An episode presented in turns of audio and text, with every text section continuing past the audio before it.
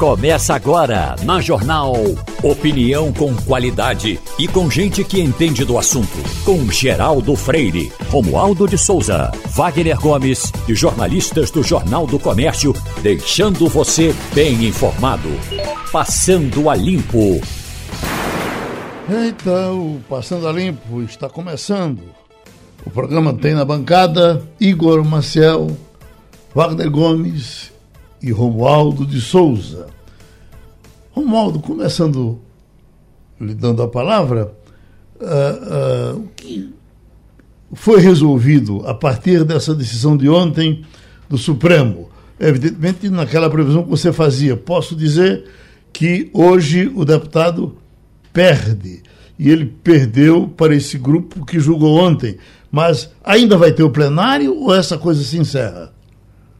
Geraldo, ainda tem plenário. É bom lembrar que tem um processo que está suspenso, porque o ministro eh, Mendonça pediu vista, que era aquele julgamento que estava se dando no plenário virtual. O plenário virtual é assim: os 11 ministros vão lá, escrevem o voto dele e não tem julgamento presencial, só pela internet. Se um dos 11 ministros pedir vista, como fez André Mendonça, aí o processo vai para o plenário, mas não tem data para ocorrer. O que na prática está valendo é a decisão tomada ontem pela segunda turma do STF. Por três votos a dois, os ministros entenderam que o Tribunal Superior Eleitoral estava correto quando cassou o mandato do deputado estadual do, do estado do Paraná, o Fernando Francischini, por divulgar notícias falsas. E aí, o que inquietou o Palácio do Planalto, mais precisamente o presidente Jair Bolsonaro,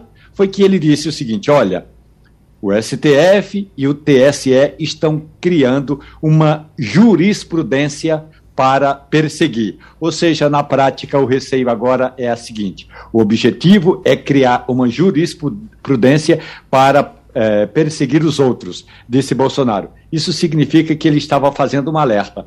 Eu, o Bolsonaro, que tem divulgado. Aliás, ele disse: olha, o mesmo que o Francisquini disse, eu digo. Houve fraude nas eleições. Então, se o TSE caçou Francisquini porque divulgou uma notícia falsa sobre as urnas eletrônicas, qualquer um outro político, inclusive Jair Bolsonaro, pode ir a julgamento pela Justiça Eleitoral, Geraldo. Igor Marcel, o Bolsonaro de inocente não tem nada, né? ele tem pesquisas, é, tem acesso até a outras pesquisas que são feitas.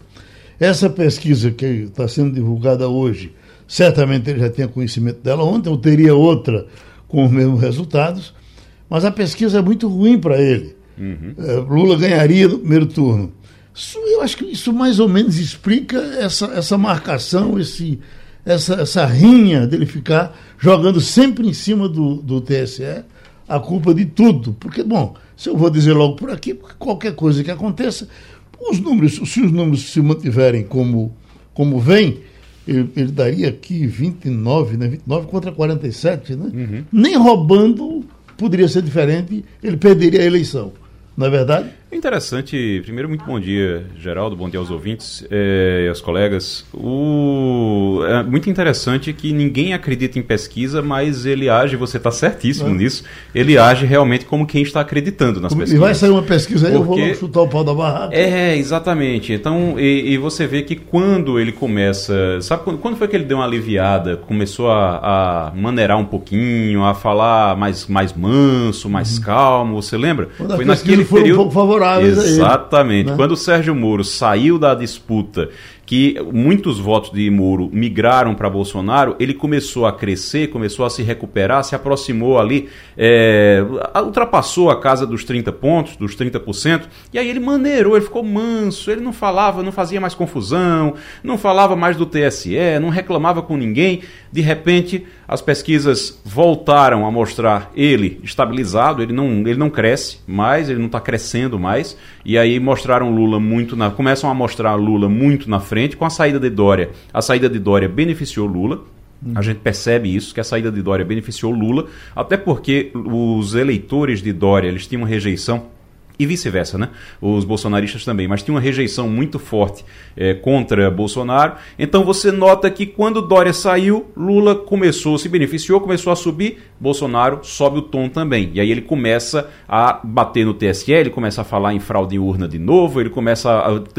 Não ele é, exatamente, mas o entorno dele começa a falar em voto impresso auditável, que eu repito, é uma patetice, aquela coisa da, aquela patetice do voto impresso auditável, como se já não, já não fosse auditável hoje. Então, assim, você tem uma, uma, uma, uma situação que mostra que ele acredita sim nessas pesquisas. A gente fica desconfiado, porque todo dia sai uma pesquisa diferente. Tem um uhum. dia que sai uma pesquisa dizendo que está empatado, no outro dia sai uma pesquisa dizendo que, que, dizendo que Lula ganha no primeiro turno. Então, é claro, a gente tem que, ter, tem que ver metodologia, tem que ver instituto, tem que ver tudo, mas é, todo dia sai uma pesquisa diferente. Agora, ele, pelo jeito, está acreditando nas que mostram Lula na frente. A maior prova, Geraldo, que Jair Bolsonaro acredita em pesquisas foi dada na última terça-feira quando ele convocou entrevista coletiva sem ser coletiva e sem conteúdo nenhum, às pressas, assodadamente, desorganizadamente, e que o chefe do executivo apareceu sozinho, aguardando as outras autoridades da República comparecerem. Isso é totalmente o contrário que faz em qualquer cerimônia. Primeiro chegam os escalões inferiores para depois chegar o chefe é totalmente o contrário. Então, é, aquela foi a prova de que ele tem dados internos que apontam que a popularidade dele cai à medida que o preço dos combustíveis sobe. Então, uh, uh, é bom também que uh, alguns setores da sociedade civil, ou até mesmo alguma organização política, comecem a observar detalhadamente a declaração, a confissão de culpa que fez o próprio presidente da República ontem em pleno Palácio do Planalto, quando disse que também cometeu o mesmo crime apontado pelo Tribunal Superior Eleitoral do deputado Francisquini. Ele disse: Eu também fiz isso. Então, se o próprio presidente está fazendo isso, falta alguma organização aí representar contra o, o presidente o, da República. Wagner, eu estava falando do levantamento, aquilo foi desmentido, oficialmente desmentido, estudado e demitido, em 2018. Em 2018. Exatamente. Entendeu? Uh, uh, uh, foram lá verificar, disse, olha, o que aconteceu foi isso. Alguém chegou e fraudou o negócio, jogou no zap. Ô, Geraldo. Alguém comprou pelo que viu no zap e aí você disse a mesma coisa. É, e naquele, naquela live que ele fez, lembra que ele prometeu uma live que ia provar que o sistema era, era, pronto? Ali também ficou comprovado falsificou, que tudo falsificou, era, inclusive tudo um, um depoente. Exatamente, exatamente. Então, ontem ele chega e diz para a República inteira que também cometeu o mesmo crime. Então, falta alguém representar. A justiça age por provocação. Vamos saber se alguém vai representar contra ele, o presidente. E ele falou em tom de desafio, né? O que ele, a, a fala dele, não sei se Romualdo concorda, Romualdo, mas eu acho que foi em tom de desafio. Foi isso, olha, se vão fazer isso, então tentem fazer comigo também, porque eu fiz a mesma coisa. É meio que um desafio de, olha, se você se é a lei, então, então apliquem em mim. E é, uhum. é, foi disso, ó, vocês vão ter coragem de aplicar em mim? Ele usou, também? parece que até essa coisa, não, não terão coragem de fazer comigo, coisa é, parecida, né?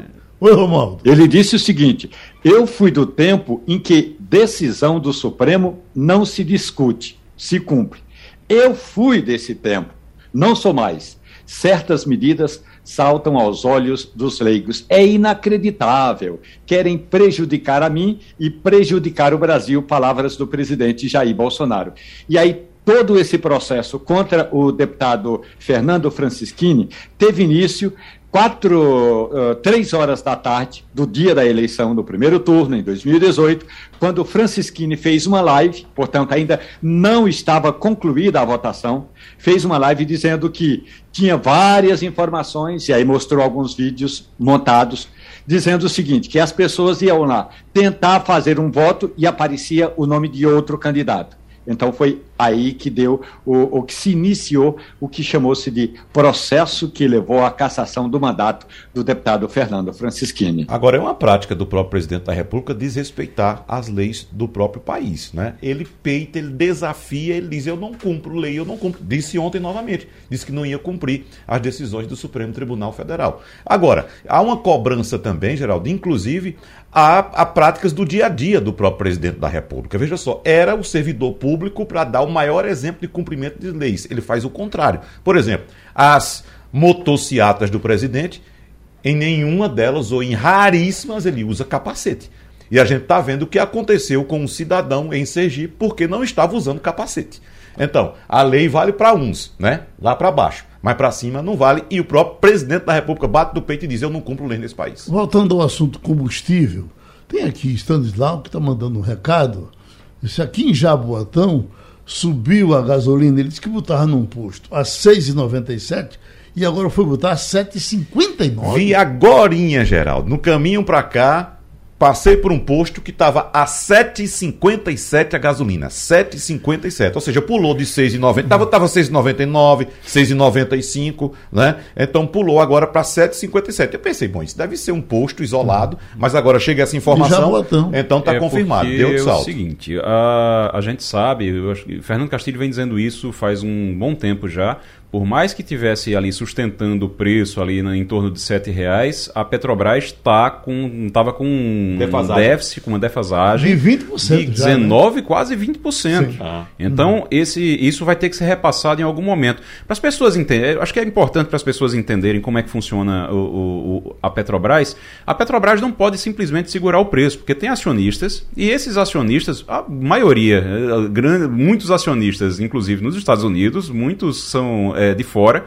e simplesmente se baixar e começar a ter prejuízo, porque baixou o preço, que o barril do petróleo está alto.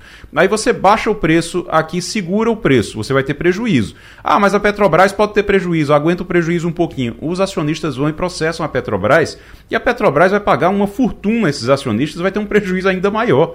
Então não tem como fazer isso, não tem como segurar, a não ser que Bolsonaro, e aí o governo teria que chegar e dizer, olha, tudo bem, então tá aqui, vocês vão ter prejuízo de quanto? De 200 bilhões? Tá aqui 200 bilhões para você. Agora eu quero ver de onde é que ele vai tirar isso. Não, mas ele já prometeu para os estados, com o ICMS, ele pode prometer para a Petrobras também. Mas que, que, que, aliás, é uma maluquice esse negócio ah, do ICMS. Porque você pega, não, eu vou compensar os estados. Aí ele joga isso no ar, se eu vou compensar os estados. Você sabe quanto é que representa a, a, o ICMS para a arrecadação de São Paulo, num estado daquele tamanho? 70% da arrecadação é ICMS. Aí você depende, né, do ICMS, não totalmente, mas depende do ICMS. Bolsonaro vai sustentar 70% da arrecadação de São Paulo?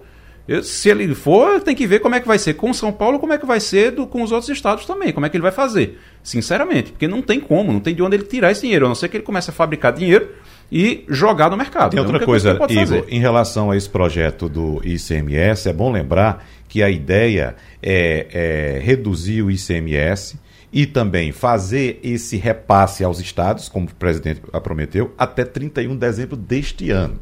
Aí a gente está citando agora. Até lá ninguém é, paga conta. Né? A, a retenção. Os governadores não pagam conta. Exatamente. A retenção.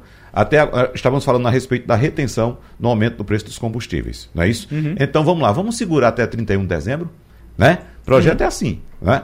E quando virar para 1 de janeiro de 2023? A gente vai pagar 15 reais. Ah, não, vamos pagar a diferença, a é, diferença é, mais o preço represado. Exato. Então, atenção você, vai ficar bonitinho, vai baixar pela metade. Que foi, que foi, que não é coisa de outro mundo. Aconteceu com Dilma. Aconteceu em 2014. O PT fez a mesma coisa, fez do mesmo jeito Dilma foi lá, não foi o mesmo, o mesmo formato, mas também represou, também segurou os preços. Petrobras teve um prejuízo gigantesco, ficou segurando o preço. Quando virou o ano, depois que ela tinha já ganho a reeleição, a gente pagou e eu lembro, E eu lembro muito bem tá desse susto hoje, que eu levei. Na virada daquele ano, janeiro de 2015, janeiro de 2015, eu andando pelas ruas de Recife só vi o povo nos postos, nos postos de gasolina remarcando. Mas era assim, pulando de 2,60 para 3,20, 3,30, 3,40. Uma coisa absurda. Gente, essa vai ser uma sequência que começa hoje no Passando a Limpo. São 20 minutos e ela vai até a próxima quarta-feira. É ordem de sorteio. Primeiro, como já foi dito, é o candidato do pessoal. Ele está aqui para conversar com a gente. São 20 minutos.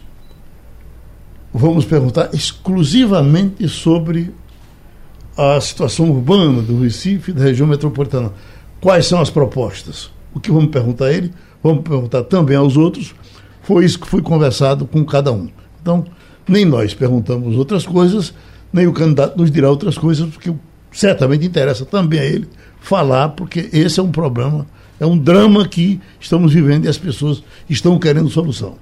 Mas, por gentileza, uh, João Arnaldo o senhor é profissional de que área?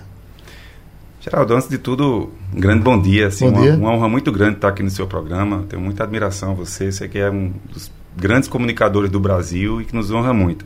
Eu sou formado em Direito, sou advogado certo. e sou analista ambiental do Instituto Chico Mendes de Conservação da Biodiversidade. Certo. Concursado. Então eu tenho essa, tenho mestrado nessa área de desenvolvimento e meio ambiente e estou concluindo um doutorado também em Direito. Então vamos, vamos, trabalhar nessa área, não é isso, vamos Wagner? Bom, queria começar com o senhor falando a respeito de um dos problemas cruciais da região metropolitana do Recife, que é a questão de mobilidade. Nós temos hoje em discussão no estado de Pernambuco a possibilidade de concessão do metrô que sinceramente a gente só dá notícia dele aqui quando ele quebra e quebra praticamente todo dia e deixa o trabalhador na mão. E temos também um sistema de transporte coletivo por ônibus que também recebe muitas queixas dos usuários. Uh, uh, enfim, eu queria saber qual a proposta do senhor para essa questão da mobilidade urbana, começando pelo metrô, esse processo que estamos em discussão e que inclusive foi represado agora pelo próprio governo do estado, acho que devido às eleições a, a, a proposta de concessão do metrô à iniciativa privada. Perfeito. O, o metrô ele é um exemplo de como o Recife, a região metropolitana, está carente de um planejamento estratégico e de responsabilidade com quem mais precisava dessa atenção, que é o usuário do serviço. O metrô do Recife, é importante a gente lembrar disso, ele foi construído na década de 70. É um projeto antigo, de quando a cidade era, era menor, tinha uma população muito menor, tinha um número de, de usuários muito menor e ele não se expandiu. O metrô é do, ele, ele já era muito limitado. É importante que a gente lembre que o metrô ele atende a um pedaço da cidade. Nem toda a Zona Sul, na verdade, um, um pedaço a, chega a áreas importantes da periferia, mas não se conecta com o restante da cidade, o que perde, inclusive, um fluxo potencial. E é muito triste que de lá para cá não há um projeto, não teve um governo do Estado, porque isso pode ser iniciativa do governo do Estado, claro, em parceria com o governo federal, porque nós defendemos que o metrô continue sendo uma empresa federal, não é nenhum problema disso, porque você pode ter parcerias. Mas aí se diz, ah, mas o metrô está muito sucateado. É importante que a gente saiba dos números. Por que, é que o metrô está sucateado?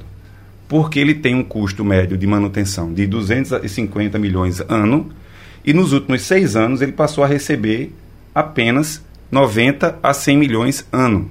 É um sucateamento planejado. É o tipo, como é que a gente faz para desmoralizar tanto o metrô que até o usuário que paga caro deseja pagar mais caro para uma empresa privada?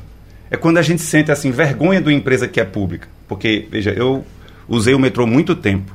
Eu sou do sertão de Pernambuco. Cheguei aqui aos 14 anos para estudar aqui porque no Recife, porque não tinha chance de ter acesso à universidade quando eu morava no sertão. 14 anos eu vim para cá, morei em casa estudante e eu tive que muito que usar o metrô, que usar, os usar o ônibus. E eu sei, uma, uma das coisas que eu me lembro bem era o orgulho que o povo do Recife tinha do metrô. Era um metrô organizado, limpo, que funcionava bem. Ele era público. Foi o que aconteceu. O que aconteceu é que hoje, muitas vezes, são os funcionários do metrô que têm que fazer cotinha para comprar peça, porque sequer chega recurso daqui, do, da empresa de, nos últimos anos suficiente para fazer manutenção básica. Tem, tem carros do metrô, tem, tem vagão que está lá estruturado, que precisava consertar uma peça, ele está parado. Eu lembro bem que passava, era dois minutos, três minutos para chegar um, no máximo cinco para chegar um, um vagão para outro. Há, 20, há 15 anos atrás, 20 anos atrás. Hoje chega a, a 30 minutos, 20, às vezes para de vez. Então, primeiro a gente tem que entender a causa.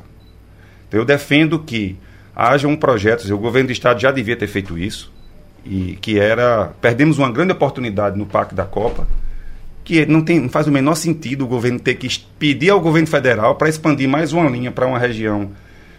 Por mais que São Lourenço precise de, de é, acesso também à linha de metrô, mas não aquela que leva até um estádio que estava numa área sem demanda, em vez da gente ter feito uma parceria com algum dos times de Pernambuco e ter estruturado uma linha. Por exemplo, se o estado tivesse sido no Arruda, podia ter feito um projeto de expansão do metrô de Barra de Guabiraba, perdão, de da região de Guabiraba, na, em Nova Descoberta, até a ligação da estação central e interligando toda a Zona Norte com a Zona Sul. Falta, aí sim você pode trabalhar um BRT para a Zona Oeste e interligar os, todos os, toda, toda essa região norte e sul da cidade. E o metrô teria muito mais viabilidade. Então, primeiro é isso que nós defendemos. Vamos para Igor Marcial. Estamos com o doutor João Arnaldo, candidato a governador pelo pessoal. João Ronaldo, é, a gente. Primeiro, muito bom dia para você. É, a gente teve uma. A gente está vivendo, na verdade não acabou, a gente está vivendo uma tragédia. É uma tragédia que não é uma tragédia somente de chuva, é uma tragédia de gestão mesmo, porque chuva cai em todo lugar, mas nem, nem em todo lugar que cai chuva acontece o que acontece aqui. E eu queria saber, na sua opinião, existem, existem pessoas que defendem que as pessoas, que o, o, o, essas pessoas que moram nos morros, elas precisam ficar nos locais onde estão e aquela área precisa ser estruturada. E tem gente que defende que precisa, ó, precisa ter habitacional, precisa construir habitacional, tirar aquelas pessoas daquela área ali de risco. O que é que, na sua opinião, o que é que resolve? E aí, para a questão do morro, também para a questão dos alagamentos, dos impactos que a chuva que a chuva traz, o que é que resolve? O que é que precisa ser feito? Então, Igor, primeiro as duas coisas são verdadeiras. Em alguns locais é possível que as famílias possam se viver na, naquela área apenas após uma requalificação da área. E tem a possibilidade de que em alguns locais não é possível essa requalificação, tem que ser, tem que ser feita uma remoção para áreas seguras. O que não dá, e que é um absurdo, é que o Estado de Pernambuco e as prefeituras da região metropolitana conhecem todos os pontos. Recentemente, os prefeitos, inclusive, informaram quantas famílias estão em área de risco. Eles sabem, inclusive, as casas que essas pessoas estão. E simplesmente nós temos uma omissão completa. É como se as pessoas fossem invisíveis. Eu, eu costumo chamar de os invisíveis das políticas públicas. Sabe quando é que essas pessoas aparecem? Quando morrem. Quando tem uma, uma tragédia. E mesmo assim, eles não chamam a atenção por conta da sensibilidade da maioria dos nossos governantes, não. É porque isso mexe com o sentimento e com as com a indignação da população. Eles correm para poder demonstrar à população que tem sensibilidade, porque se tivessem, eles não deixariam, por exemplo, que em Recife as 32 mil famílias que estão em áreas de risco continuassem em área de risco, reduzindo os orçamentos, os recursos para essa atividade. Pra vocês terem ideia, nos últimos 10 anos desse, dessa gestão que está aí na Prefeitura do Recife, existia uma previsão orçamentária, é importante que a gente explique isso, porque previsão orçamentária é, existe dinheiro para isso mas a execução é o financeiro. O município pode executar se quiser. Ele tem uma previsão. A previsão era 980 milhões só do, da Prefeitura do Recife para investimento em áreas de risco. Só que eles executaram 160, 17% do valor previsto para investir exatamente para prever mortes, para prever a, essa depreciação da vida das pessoas essa destruição da dignidade humana que envergonha o Recife inteiro. Logo nós, pernambucanos, tanto orgulho que a gente tem daqui, para onde é que foi esse dinheiro?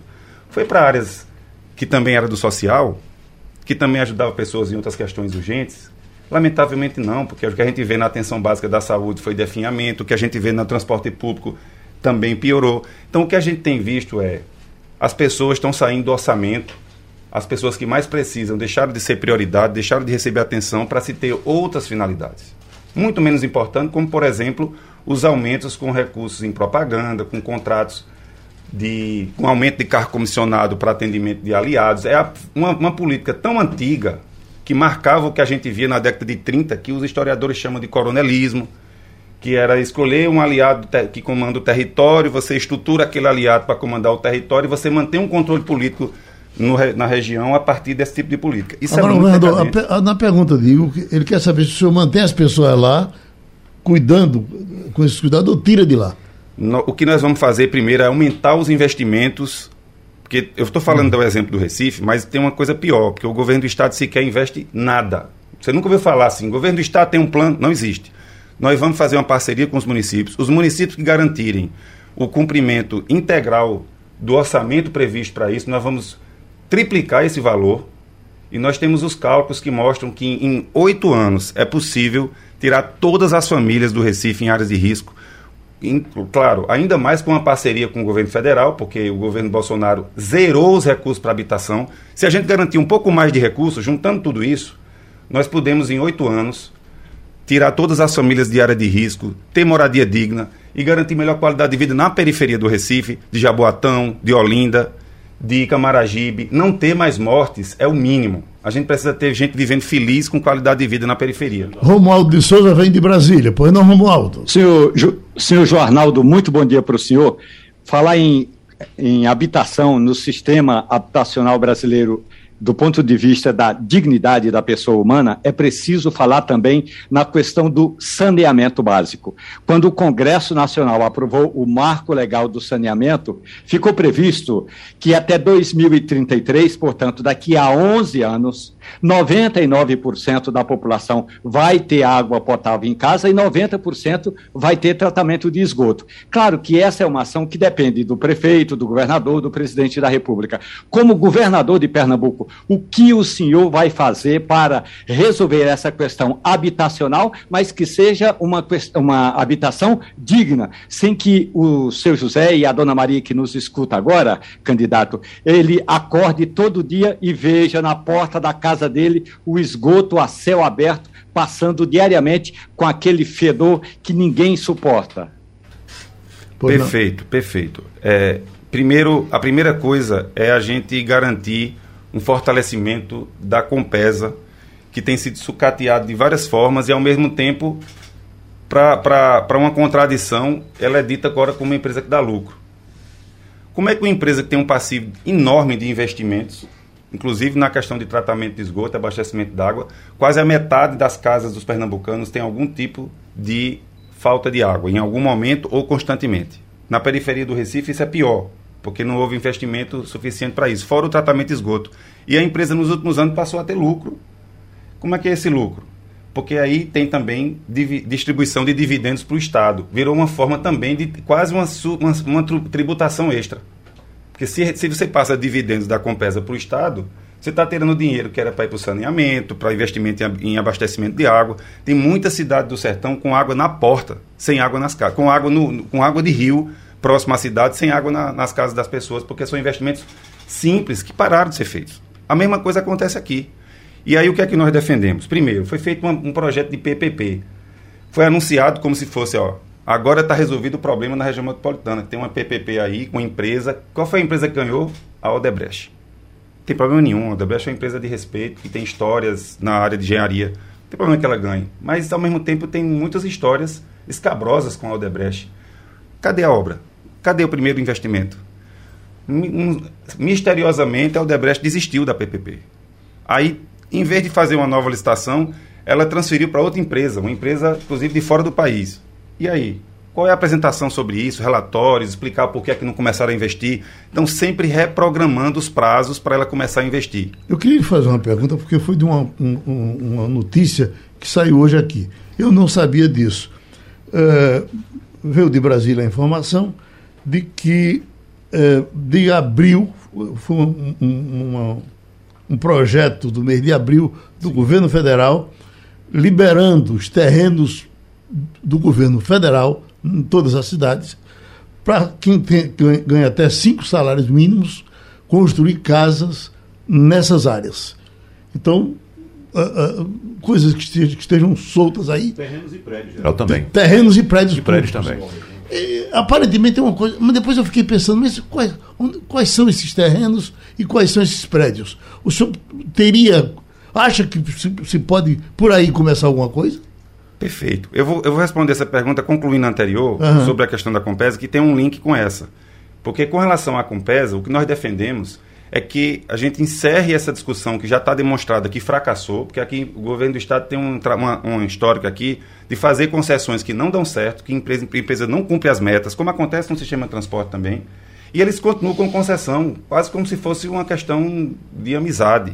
Uhum. Nós defendemos que a Compesa faça, porque eles fizeram um projeto em que tem um financiamento do BNDES e a empresa executa com dinheiro público e depois cumpre a meta. Por que a Compesa não pode fazer a captação do recurso direto no BNDES, reestruturar a Compesa, que é uma grande empresa, do ponto de vista histórico, de quadros e técnicos. Então eu defendo que a Compesa ela seja fortalecida, receba o recurso do BNDES e execute um grande programa de, de tratamento de esgoto e abastecimento de água que vai sanear não só a região metropolitana, mas Pernambuco inteiro. Isso é possível ser feito no prazo de 20 anos, 100%, no prazo de, no prazo de 8 anos para garantir abastecimento de água em todas as casas, no prazo de 12 anos para fazer o tratamento. Essas áreas públicas não é só federal não, Geraldo. Nós temos muita área pública do Estado, mas é, uma, é tipo uma caixa preta. Como é que a gente faz um debate público? Onde é que estão essas áreas para poder se identificar o que era estratégico para moradia, para equipamentos públicos? tem boa parte do Recife que não tem, por exemplo, uma praça, que não tem áreas para as pessoas terem lazer. Quais seriam as áreas que seriam estratégicas para ser áreas de lazer, áreas de construção, áreas de tratamento de esgoto, para garantir que a cidade funcione de forma orgânica? O problema é que muitas vezes essas áreas são objeto de especulação financeira. Tem... Agora, eu acho que esses terrenos, essas áreas não existem e se existirem, estão invadidas de forma desordenada. Eu me lembro, por exemplo, do Bola na Rede, era uma área pública. Aquilo Sim. ali era do, da Previdência Social. O pessoal invadiu, está lá a bola na rede, toda desorganizada, Deus sabe como. Né? E eu não me lembro de, de outro terreno. Primeiro, o Recife tem um problema enorme de terreno. Você teria que sair da cidade. Mas parece que Wagner quer somar alguma pergunta. É, nessa, é, é nessa, nessa linha também de habitação popular, porque o senhor promete em oito anos tirar todas as pessoas das áreas de risco. Né? E geral toca no ponto importante.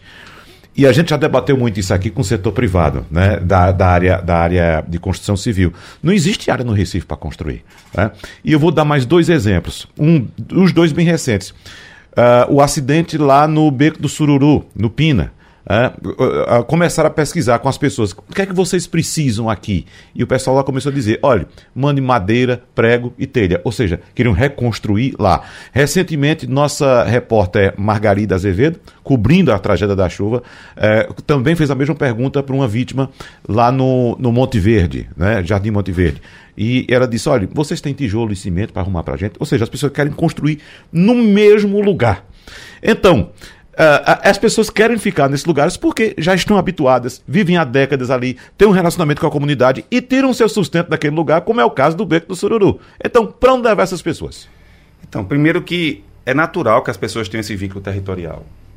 É isso, as pessoas sempre viram, viveram lá e não, tem, e, não, e não tem esperança de que quando recebem uma oportunidade de sair dali, vai, vai, algo vai funcionar de verdade. Elas têm medo de ficarem abandonadas. Então isso é muito natural, nós não podemos nem questionar a, a legitimidade e a originalidade dessa expectativa. O problema é, cadê a ação do Estado para provocar, para propor algo novo que vá além disso? Nós temos boa parte da, da, da, do território do Recife e, do, e, dos municípios, porque Recife não tem zona rural. É importante essa observação que o geral está fazendo. Só que boa parte desse território tem uhum. habitações muito precárias. Nessas áreas mesmo, você pode fazer habitacionais de dois, três andares, uhum. que você consegue não só garantir uma boa, um bom ordenamento urbano, ainda ter áreas de lazer. Tipo Singapura, né? Que o tempo chegaram a pensar nisso, depois desistiram deles. Isso. Uhum. Na verdade, se a gente for. Olha, nós temos em Pernambuco uma excelência na área de engenharia, de arquitetura, de urbanismo. O problema é que se você coloca os técnicos para conversar, você deixa, e, e, isso se faz de forma transparente, pública, ouvindo sociedade, academia, você deixa, você acaba deixando tão transparente isso que não dá para fazer alguns acordos. O seu tempo está sendo engolido e eu quero eu... fazer uma pergunta para a gente fechar. Deixa eu fazer. E o... o que nós defendemos é exatamente essa transparência. Deixa eu fazer uma pergunta que é o seguinte: o senhor é do PSOL, o PSOL ele tem um trabalho muito integrado, sempre trabalha em grupo, todo mundo unido. Inclusive o, o, o mandato que tem na Assembleia é juntas, que é um mandato coletivo. É, como é que vocês participaram e como é que o senhor acompanhou o trabalho desse grupo lá na, na do, desse mandato coletivo? É, em relação à moradia. Vocês estavam discutindo isso ou também passou, passou em branco para o mandato que o pessoal tem na, na Assembleia? Não, de forma alguma. Tem várias ações que, que o mandato das juntas foi fundamental nesse, nessa discussão, desde é, reivindicações de investimentos na área de habitação, porque é importante lembrar, nossos mandatos, tanto no Recife como na Assembleia, são de oposição. Nós somos minoria nessas duas casas e parece até que não é de tão combativo, de tão atuante. Não é considerado minoria, tá? É, não é, não, aliás, não é considerado minoria, não. Não é considerado oposição. Eles ficam ali, elas ficam neutras ali, nem é oposição, nem se juntam com a oposição, nem com o governo. Não, de né? forma alguma. É porque nós não somos a oposição fundamentalista, conservadora de direita e nem somos situação ligada. Aí não tem a menor dúvida. As juntas é a oposição de esquerda ao PSB. É com a mesma forma Dani e Ivan no Recife indiscutivelmente. Agora, nós somos a oposição programática. Se tiver um projeto que nós entendemos que ele é bom para o povo de Pernambuco e bom do povo do Recife, da região metropolitana, do interior, nós vamos votar a favor sem ter, não só não, só não ter dúvida, e sem ter nenhum tipo de exigência, de chantagem, que é tipo do, do que a gente chama do centrão. Nós não fazemos essa política. Nós fazemos a política do que é melhor para o povo. E as juntas fizeram vários projetos, inclusive, como, por exemplo, evitar despejo na, área, na época da pandemia, que foi aprovado. E o interessante é que o governador, com medo de ser retaliado por, por proprietários de imóveis, que podiam ter interesse, inclusive alguns ilegítimos, porque vários desses imóveis, inclusive, é, são ocupações antigas e que é, há disputa judicial de quem é proprietário ou não. E eles falam, não, não é hora de estar tá fazendo despejo, dá, dá, um tempo, vamos pensar para onde é que a gente vai levar essas famílias antes de discutir essa questão da posse. Elas conseguiram aprovar isso e o governador não sancionou. Teve que o presidente da Assembleia sancionar porque ele deu um jeito de não assinar. Então, essa postura é fundamental para a gente saber o que gente, de que lado a gente está na política. E eu tenho muito orgulho dos nossos mandatos porque eles têm sido combativos e propositivos. Meu prezado João Arnaldo, doutor João Arnaldo, candidato a governador pelo pessoal, o seu tempo passou, mas a campanha tá, nem começou ainda. Não é verdade? Isso, Geraldo. Muito a obrigado. Tá na luta. Viu? A gente está na luta para mudar Pernambuco e agradece muito esse espaço, é fundamental para a democracia. Amanhã tem mais um candidato e o assunto é o mesmo. Hoje é Dia Mundial dos Oceanos. O oceano, nesses tempos, inclusive, mais do que tudo. Nós estamos com o professor de biologia, o médico Fernando Beltrão, o tão conhecido e famoso Fernandinho das nossas escolas. Eu pergunto, doutor Fernandinho, o, os oceanos estão sendo maltratados demais? Fazer o que por eles, começando nesse Dia Mundial dos Oceanos? Bom dia, Geraldo. Bom dia a todo mundo aí da Rádio Jornal, pessoal da bancada do Passando a Limpo. Vamos lá, a gente está vivendo a década dos oceanos. Faz um ano que começou, vai até 2030. É uma chance da gente olhar e pensar nesses mares que fizeram, que fazem, tudo para a gente. Tudo, tudo, tudo, tudo, tudo. Basta você imaginar, por exemplo, o que é que o Brasil tem de mais famoso no mundo todo? Floresta amazônica. Floresta amazônica e as florestas tropicais, tudinho, são filhas do oceano. Os oceanos são os pais das florestas e do deserto. É, porque quando o sol bate bem verticalmente no Equador, fica quente o ar, o que é que vai acontecer? O ar sobe, que ela é leve, subindo, se desloca depois na direção dos polos. Isso chama células de Hadley. Esse, esse pontinho todo da atmosfera, ou seja, lá em cima do ar, produz umidade suficiente para ter floresta e secura suficiente para ter deserto.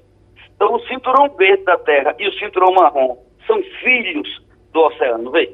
Hum. A gente, a vida, nós, tudinho, todo mundo filho do oceano. A vida da gente surgiu no mar, não se chamava mar não, nem oceano Atlântico, chamava Pantalassá. Veja, há milhões de anos a vida surgiu no mar, depois migrou para a terra. Ou seja, ele é nosso pai, ele é nosso texto, a gente precisa sim cuidar dele. E a gente não tem cuidado muito bem, não. Isso a gente tem tratado aí, dado umas castigadas violentas nos oceanos. Eu, eu, uma matéria de ontem aqui, que eu botei até no Instagram, porque achei muito interessante, uma empresa americana, Freedom Ship, está criando um, um navio que é mais uma, uma cidade eh, para jogar no oceano, com 50 mil casas, com 110 mil metros de altura para comportar 100 mil pessoas, é, com aeroportos e tudo mais. É, é, é, projeto, me parece que vai custar perto de 10 bilhões de dólares e vai sair. O mar aguenta isso? Sinceramente, Geraldo, eu acho que sim. O mar é infinitamente maior do que o que a gente imagina. Uhum. Eu, como se eu te perguntasse se na piscina da tua casa aguenta um xixizinho de menino pequeno. Certo. Aguenta. Uhum. Mas xixi de um menino, não de uma creche toda. Então é preciso que a gente use, mas use com cuidado. O ideal é dizer ao menino, não mija aí não. Então é possível estar no mar e ser sustentável. É possível estar no mar de não causando grande impacto. Vamos pensar diferente e o efeito disso para a economia e os empregos, e o efeito disso para o lazer, o efeito disso para a pesquisa, quem sabe a gente vai ter que usar, veja, o oceano cobre três quartos do planeta Terra. Isso contando só na superfície, depois da profundidade é mais do que isso. Hum. Então, quem sabe a gente não vai precisar dele para habitar. Aliás, a gente tem que ouvir o povo. Veja que em toda civilização humana, o homem sempre se beirou no oceano para viver. Veja o mangue. O mangue é transição terra, água e é vida em abundância. É possível ter e com equilíbrio. Não é fácil não, viu? porque o homem é bem safado. O ser humano só pensa muito no imediato e no lucro. Uhum. Mas é necessário, útil, que esse tipo de empreendimento seja pensado, analisado e muitas vezes executado. Se assim não fosse, o Brasil não tinha sido descoberto. Se assim não fosse, as civilizações não tinham se espalhado. A gente tem que ter coragem de jogar nos oceanos nossas lágrimas, como diz lá Fernando Pessoa. Faz mal não, desde uhum. que se faça com parcimônia. Igor Marcel? Professor, muito bom dia. É, eu fiquei agora uma, pensando uma coisa, o senhor falou do oceano cobrindo três quartos do mundo e eu me lembrei de, de uma conversa que eu tive numa viagem, numa viagem ali numa área na costa da, da África, que eu passei e ali passando a gente parou e conversando com, com algumas pessoas é, ali em Cabo Verde. E em Cabo Verde a maior preocupação era com pesca predatória, né? com a pesca é, é, indiscriminada que, era, que é feita pela China. Que os chineses vão para a costa da África e vão pescar e tiram toneladas e toneladas de peixe de lá e afetam para eles a preocupação é o trabalho lá deles, dos pescadores locais e tudo, era uma preocupação. Mas isso afeta o oceano de que maneira? Como é que isso afeta a gente aqui no Brasil, por exemplo? Vamos lá, a pesca predatória ela é realmente algo sanguinário. A gente vê isso no norte da Europa, vê isso no mar do Japão, vê isso na costa da África, vê isso no Brasil. O Brasil não vê tanto, porque o Brasil não é tão bom de pesca. E o motivo é o seguinte: todo mar que ele é bem mais quente e iluminado tem menos peixe. Por exemplo, na América do Sul tem muito mais peixe na costa do Peru, do Chile do que do Brasil, porque o marzinho friinho produz aquela mesma célula de, que eu falei, que ela gira na atmosfera, ela gira para baixo também. Produz ressurgência, produz muito mais peixe. Então nós não temos tanto. Mas na costa oeste da África tem muito, no Japão tem. Enfim, onde tem, tem muita pesca e às vezes a pesca predatória ela é de uma crueldade horrorosa. Porque para pegar o que eu quero, eu pego também o que eu não quero e simplesmente descarto. Segundo, Acho que todo mundo da bancada, quem está em casa, já ouviu falar que tem até uns lugares que botam uma lei, só pode pegar peixe tipo tal, do tamanho a partir de tal. Porque se pegar ele pequenininho, eu estou causando perda de biodiversidade. Hoje em dia não é assim que se pensa mais não. Se eu vou fazer uma pesca, eu tenho que estratificar, inclusive em tamanho. Senão há uma tendência de diminuição geral do tamanho, porque só sobrevive os genes dos peixes menores. Então, é necessário que a gente esteja muito atento à pesca sustentável. E veja, convenhamos que a China não está pensando muito nisso, não, sobretudo quando ela sai dos seus mares e vai pescar nos outros. Ela não está pensando muito, ela tem gente demais para dar de comer e ela precisa desenvolver. Nesse aspecto, o oceano pode ser uma fonte inesgotável, ilimitada de alimento através da produção de proteína com alga. Vê, os oceanos já são o pulmão do mundo. O pulmão do mundo, 70% do oxigênio da gente não vem da floresta, não. Vem do oceano, vem das algas marinhas. E dali também pode vir combustível, e dali também pode vir alimento. Agora, se a gente quiser comer somente um pedacinho do peixinho, o melhor filezinho que tem, para um bilhão, dois bilhões, três bilhões de pessoas, é difícil. Para alimentar uns poucos, a gente tira o futuro de muitos. Muito obrigado, doutor Fernandinho, pela sua participação aqui no Passando a Limpo. Viva o mar! Vamos para Brasília. Nos diga, Romualdo, a agenda, os grandes assuntos de Brasília, o que você terá para fazer e nos dizer na parte da tarde. Geraldo, a grande confusão em Brasília chama-se ICMS dos combustíveis. É bom lembrar que hoje vai ter mais uma rodada de conversas do Senado Federal com representantes dos governos estaduais. Já houve uma conversa ontem que realmente a gente já viu que não vai avançar. E é sempre bom lembrar que Cada estado tem três senadores, não interessa o tamanho do estado. E esses senadores trabalham em função do estado, ao contrário da Câmara, que, que é representante da população. Pois bem, o que está pegando? O que está pegando é o seguinte: aquele projeto que trata do teto de 17% de ICMS pode até ser aprovado. Mas aí, se vier a ser aprovado, como é que vai se, como é que vai acontecer, por exemplo, se o secretário de Fazenda de Pernambuco, Décio Padilha, disse à reportagem da Rádio Jornal que se houver redução do ICMS, vai haver também redução no repasse de verbas do Estado para programas da área de saúde e da área da educação. Então, alguém vai perder se houver redução. E ainda mais, o presidente da República, Jair Messias Bolsonaro, que embarca daqui a pouco rumo aos Estados Unidos, prometeu na, na, naquele pronunciamento anteontem que vai fazer uma compensação aos estados que aceitarem zerar esse ICMS. Aí, ontem à noite, eu falei com o relator desse projeto, que é o senador pernambucano Fernando Bezerra Coelho. Ele disse o seguinte: olha, a gente está achando uma solução e ela vai ser resolvida em breve. Vamos aguardar. A reportagem da Rádio Jornal não vai tirar o pé hoje do Senado enquanto não tiver uma decisão sobre esse assunto. Geraldo. Wagner? Ô, Romualdo, a Polícia Civil do Amazonas identificou um suspeito de participação no desaparecimento do indigenista Bruno Pereira e do jornalista britânico Don Phillips na região do Vale do Javari, que fica no extremo oeste do estado do Amazonas. Esse, esse é, depoente prestou essa, essas declarações à polícia na noite de terça-feira e trata-se de um homem chamado Amauri, conhecido pelo apelido de Pelado. Quem não chorou com o depoimento daquela senhora pedindo uh, ajuda para o marido? A esposa dele. A esposa, a esposa. Dela, né? E teve outro depoimento muito chocante também da irmã dele, uhum. da irmã do jornalista britânico Uh, foi a esposa que você está se referindo, Sim. a esposa do jornalista. Parece que é baiana, né? É, ela mora em Salvador. Não sei se era baiana, ela mora em Salvador. Salvador. Ela mora em Salvador. Uhum. E da irmã dele também, de lá da, do, da Inglaterra, chorando também, pedindo uma solução para o caso e com esperanças de encontrá-lo ainda vivo.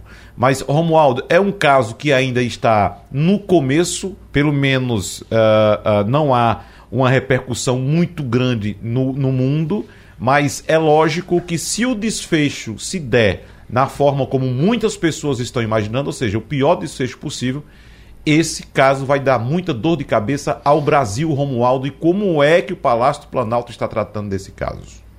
De trás para frente, o presidente da República disse que ninguém pode se jogar numa aventura como essas, como se fosse é, fácil falar. Como é que você escreve um livro? Como é que você faz uma reportagem? Dentro de casa? Só no computador? Fazendo pesquisa Ctrl-C, Ctrl-V? Não. Livros e reportagens são feitas na rua, saindo de casa, saindo da redação. Isso no dia em que o Brasil falava exatamente é, da defesa da liberdade de, de imprensa. O presidente falou assim: não, mas aí às vezes as pessoas também fazem algumas aventuras. Sim, é preciso fazer aventura para a gente não morrer na mão ou viver na mão das autoridades que soltam soltam apenas metade das informações e metade dessas informações nem sempre são verdadeiras. Agora, uh, Wagner, eu, eu uh, me permita uh, divergir de você. Esse assunto do desaparecimento do jornalista Dom Phillips e do indigenista Bruno Araújo, Bruno Araújo Pereira, repercutiu internacionalmente. Até o Observatório Romano, que é o jornal do Vaticano, publicou reportagens sobre esse tema.